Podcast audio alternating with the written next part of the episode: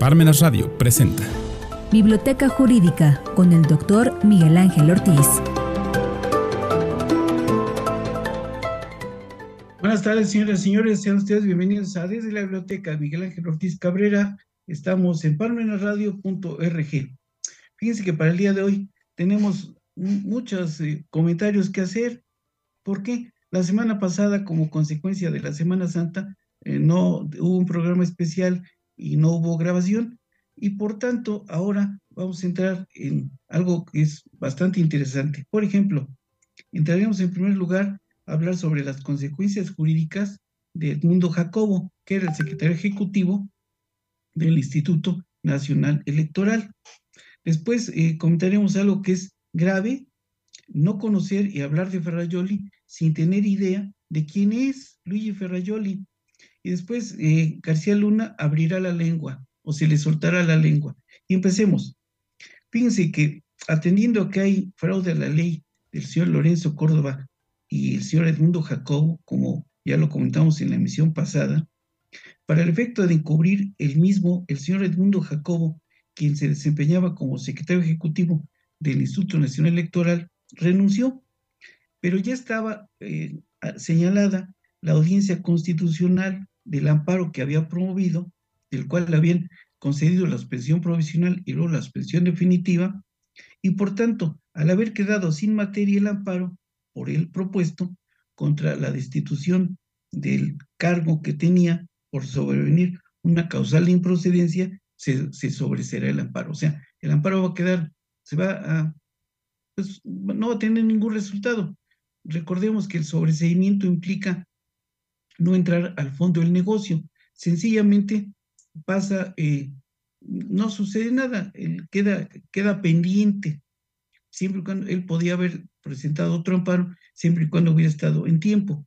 Recordemos que el sobreseimiento puede hacerse de dos formas, en audiencia o en un acuerdo normal. Y aquí fue, va a ser en un acuerdo normal antes de llegar a la audiencia constitucional.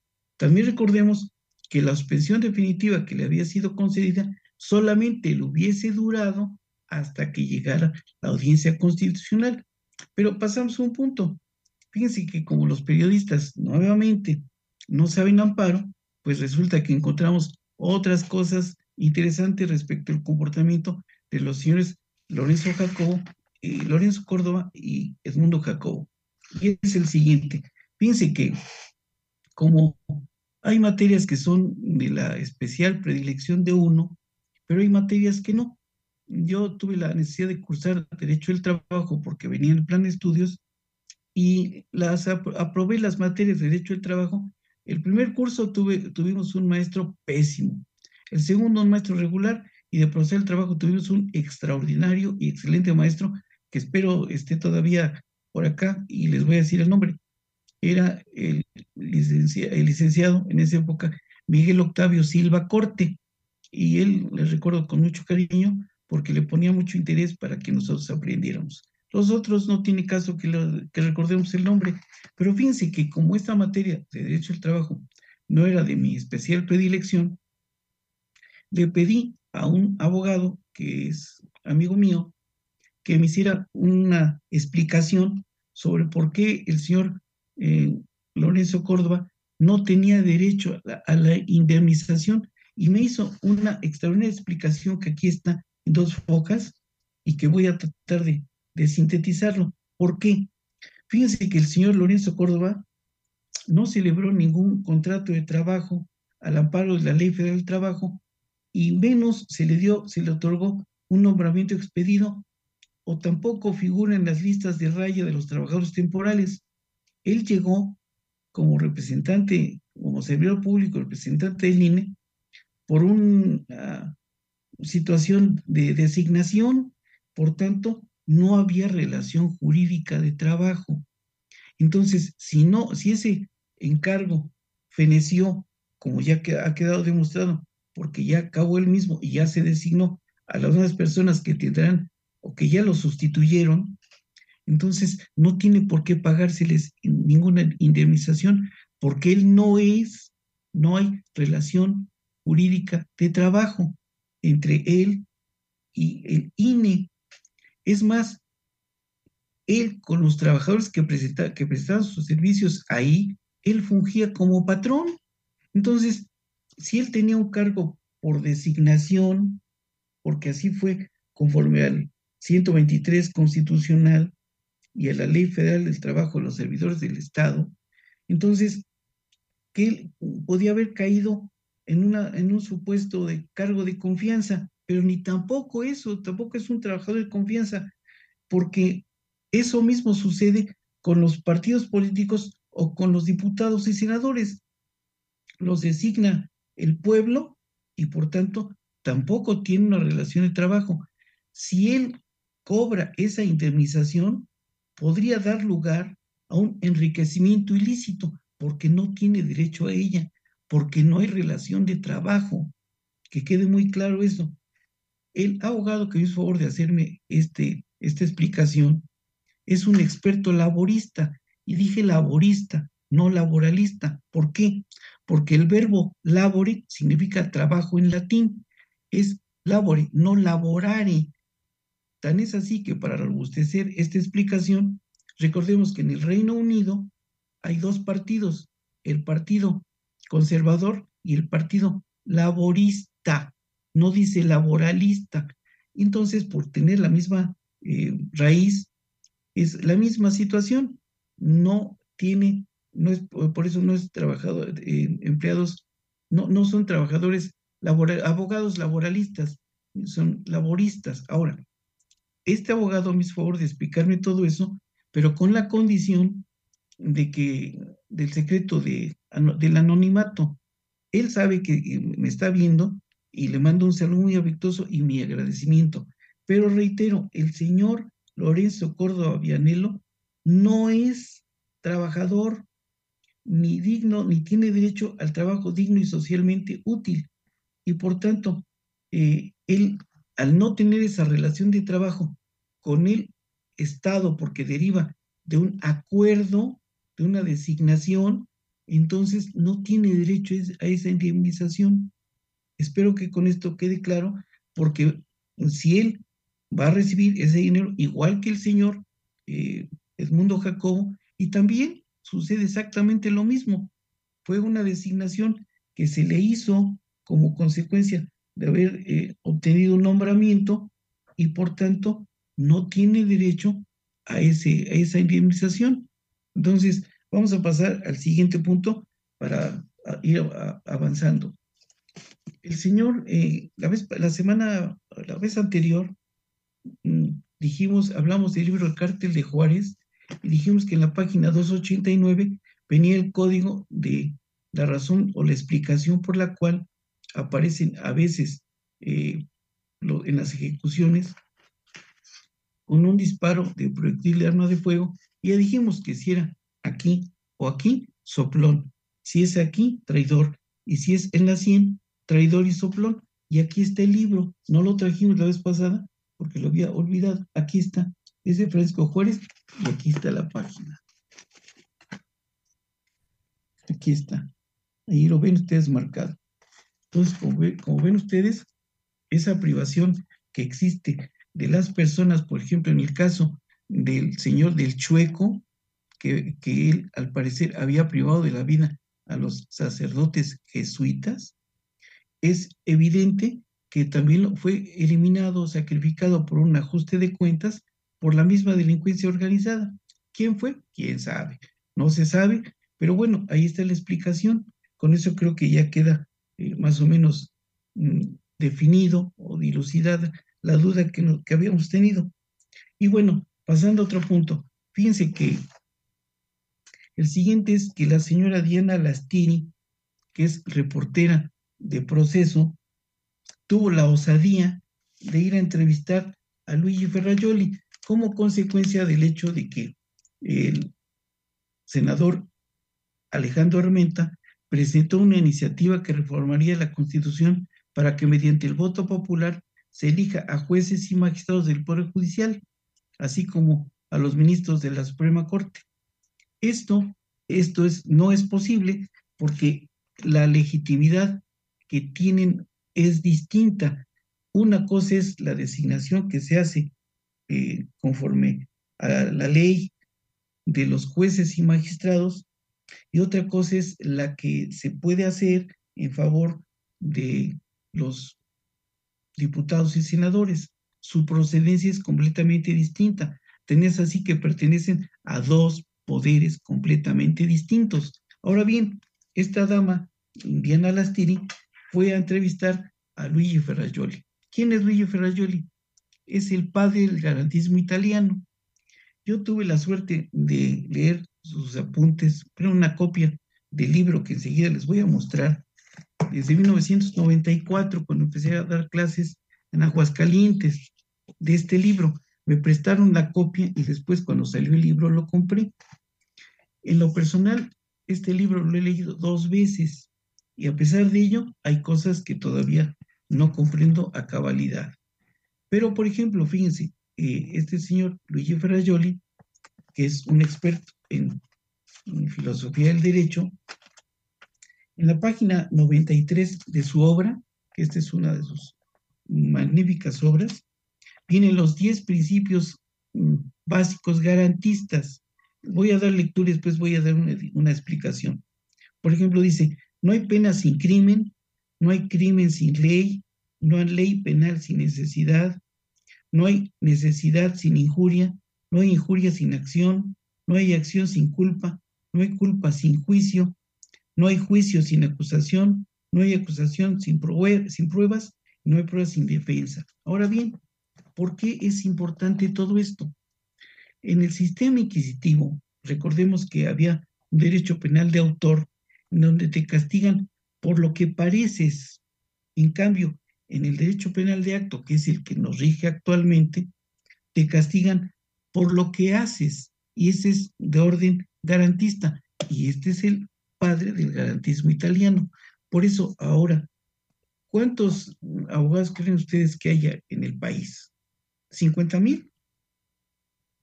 Yo les aseguro que si hay 50 mil abogados en el país, mil somos los que tenemos idea clara de quién es Luigi Ferrajoli. Los otros 49 mil no tienen idea que existe siquiera. Pero sus postulados, los axiomas que él sostiene, son de lectura obligada. Pero no solamente es este libro. Aquí te les voy a mostrar otros que tiene. Pero vamos a ver por qué. Miren, también en este libro habla de las doctrinas de justificación.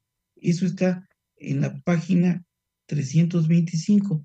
Y dice que las doctrinas de justificación son discursos normativos que tienen por objeto las justificaciones mismas, es decir, la validez ético-política de los fines con los que se justifican el derecho penal y las penas y las justificaciones son discursos asertivos que tienen por objeto el derecho penal mismo y las penas.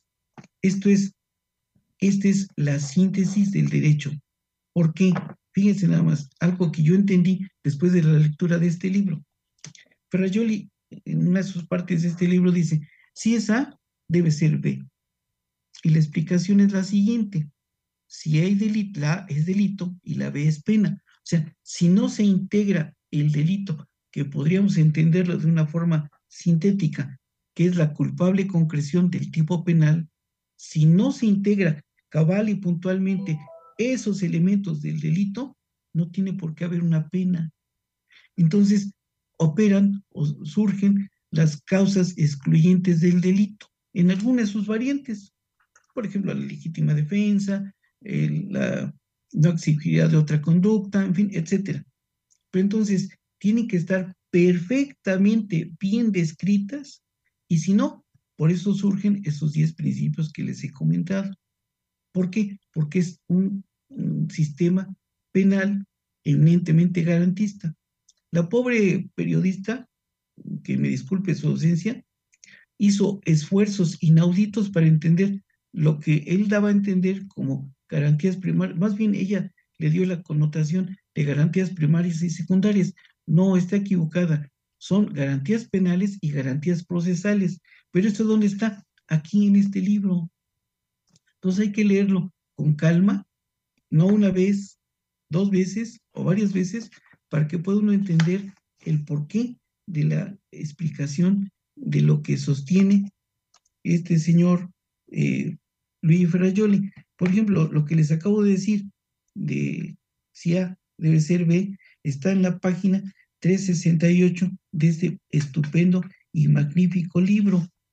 Por eso es prudente, conveniente leerlo, no una vez, muchas veces, para que lo tengamos grabado, no solamente en el disco duro, sino hasta en la médula ósea. Pero ¿qué sucede cuando son, eh, no tienen esa preparación o esa lectura o ese hábito? Les pasa de noche. Y bueno, vean nada más, de este autor tengo otros libros por allá, pero aquí tengo, por ejemplo, este libro magnífico que se llama Garantismo Penal. Este libro no lo tengo en original, lo publicó la Universidad Nacional y lo tengo solamente en copia, pero es una Biblia, es una síntesis de libros de Derecho y Razón. Hay que leerlo los, dos, los dos para poderlo entender a cabalidad, con toda eh, firmeza, con toda claridad. Y eso cuesta mucho trabajo y tiempo. Hay que leerlo con mucho detenimiento. Y aquí vienen, por ejemplo, hasta los principios.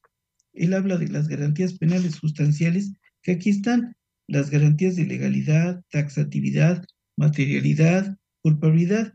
Y las garantías procesales son contradicción, paridad entre acusación y defensa, separación de poderes entre juez y acusación, presunción de inocencia, carga de la prueba, oralidad y publicidad, independencia de la judicatura y principio del juez natural. Entonces, insisto, hay que leerlo con mucha calma, pero además no solamente eso. Fíjense, aquí tengo este otro que también es de este, de este mismo autor. Aquí está. Teoría del derecho en el paradigma constitucional. Este es de aquí, y yo lo encontré aquí en la cajica, aquí en la 19 Sur, esquina con la 25 y hay que leerlo también con calma, que tiene algunas anotaciones que lo fui haciendo de cuando lo fui leyendo poco a poco. Es altamente recomendable que vayamos leyendo con calma este autor. Hay cuatro, yo estimo que son cuatro titanes del derecho penal en el mundo. Uno, Zaffaroni, Roxin, Jacobs y Ferrajoli. Si no tenemos la idea clara de quiénes son estos señores, vamos a seguir dando bandazos. Por eso hay que nutrirnos de sus sabias mm, obras. Y aquí tengo este otro, que también ha sido muy bueno para mí y que también le di una lectura hace años y no acabo de entenderlo en toda su plenitud. Se llama Principia Juris, Teoría del Derecho y de la Democracia. Aquí está. Y ustedes pueden ver el grosor. ¿Qué sucede? que nuestros sabios maestros que imparten clase en todas las universidades debían tener como libros de cabecera a Luigi Ferrajoli. Y sobre todo, ahora que la señora esta que cometió la osadía quiere entrevistarlo, ¿por qué digo que fue una osadía? Es que ella no entendió completamente lo que ella, lo que Luigi Ferrajoli explica sobre la separación de poderes, sobre la democracia y la corrupción. Y sobre la corrupción ahorita vamos a comentar algo. En la separación de poderes hay dos principios, dos pilares fundamentales que son las doctrinas de justificación, que son cuáles?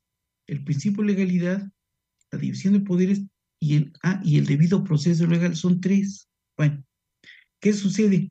Que mientras no entendamos cómo funciona lo que él trata de explicar, vamos a estar mal. Ahora bien, dentro de lo que él explicó con o lo que logró captar esta periodista, la separación de poderes, la democracia y la corrupción, fíjense que pasó una cosa curiosa. Hace algunos años, siendo diputado federal, este señor Alejandro Armenta Mier, ahora presidente del Senado, eh, un día coincidimos en un, un programa de internet en donde me entrevistó el compañero Fernando Maldonado. El siguiente invitado era el licenciado Armenta. Cuando acabé, me estaban quitando el micrófono y, llegaron sus ayudantes. Me dijeron, oiga, eso que usted dijo, ¿lo tiene en libro o lo tiene escrito? Le dije, sí. Entonces me dijo, ¿nos lo puede dar para que, se, para que lo presente el diputado Armenta en la Cámara de Diputados? Sí, cómo no. Se los di. Era el tipo penal de corrupción. ¿Qué sucedió con ese tipo penal de corrupción?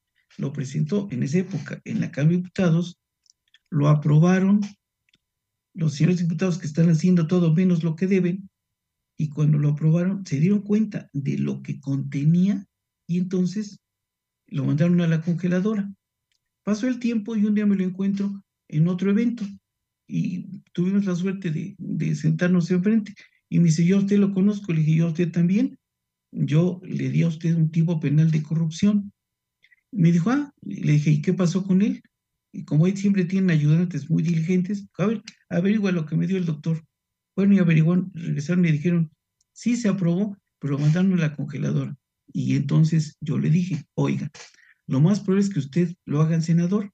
Deme su palabra de caballero de que si está en la congeladora, usted como senador, sáquelo de donde está y hágalo ley, porque se va a destapar la cloaca en donde estamos inmersos. No, no, más bien, está inmerso todo el país. Bueno, y entonces él me dijo, de acuerdo, va mi palabra de caballero, todavía estoy esperando. Y yo lo que le di es lo siguiente, se los voy a leer con calma para que veamos la trascendencia de lo que estamos viendo. Comete el delito de corrupción el servidor público, persona física o integrante de alguna moral que vinculado con el gobierno por cualquier medio, aprovechándose del cargo, puesto o comisión del primero, obtuviere beneficios en el precio, condiciones o circunstancias para sí, para terceros o para su familia, dentro del segundo grado por afinidad o cuarto por consanguinidad, o genere en idénticos casos un conflicto de interés en la adquisición, compra o donación de algún bien o bienes. Los bienes adquiridos en términos del párrafo serán serán decomisados por parte del Estado y rematados en pública subasta con independencia de las penas que se le impongan por él o los delitos cometidos. Entonces, ¿qué va a suceder? Que se los deben, que se los decomisen ya. ¿Qué tienen que hacer? Sacar de la congeladora el delito de corrupción que ya fue aprobado por la Cámara de Diputados para que se discute en el Senado, para que se envíe al presidente e inicie su vigencia. Y con eso se podían resolver muchas cosas de las que está pasando el país. Bueno, siguiente punto, porque estaba por vencerse el tiempo. El señor Genaro LN mm, puede ser que suelte la lengua o se le abra la lengua, porque las cárceles de Estados Unidos no son como las de acá en donde impera la corrupción, sino son muy difíciles y por eso, fíjense, aquí tengo este libro ya muy viejo, pero hablaba sobre las cárceles de Estados Unidos y es de 1952, pero trae una explicación perfecta, abundante, clara sobre cómo operan las clases en las cárceles en Estados Unidos y son muy distintas de las de acá. Entonces, si es así, pues yo creo que si el señor ahora que le dicten la sentencia, que por ahí hicieron alguna cosa para posponerla, pero una vez que le dicten la sentencia, en cualquiera que sea, eh, lo van a pasar de donde está en la correccional actual a una cárcel en definitiva. Y si está ahí, espero que esté ahí lo suficiente para que tenga la necesidad de soltar la lengua, porque ahí se va a ver, no es lo mismo aquí que tiene todos, todas sus comodidades, allá en donde va a empezar, lo primero que van a poner, le van a poner en los pies son grilletes. Y un señor que estaba, eh, pues era soberbio, se sentía, eh, se sentía protegido por el señor Felipe N, o Felipe Calderón N, bueno, a que ya tenga esa situación, si él abre la lengua, podría tener derecho a que le redujeran la sentencia. Y no es lo mismo a que ahora esté, haya estado tres años, a que salga de 75 años mínimo, estoy especulando, pero no es lo mismo. Entonces, yo lo platicaba con el mejor criminólogo del país, el doctor Fernando Tenorio Tagle, y me decía, espérate a que sienta el rigor de la cárcel de Estados Unidos, y a lo mejor no tarda mucho en empezar a decir por qué. Y ya dejó, el, ya dejó entrever su defensor, el señor César de Castro, que posiblemente haya un entendimiento eso es lo que está esperando el país entero para que diga a quiénes o quiénes tenían que ver eh, con todo lo que él había logrado obtener en forma ilícita. Y si es así, pues ya no nos queda otra cosa más que comentar y vamos a despedir la transmisión, no sin antes agradecerles su fina presencia, el favor de su atención. Muchas gracias, buenas tardes, buen provecho, hasta la próxima.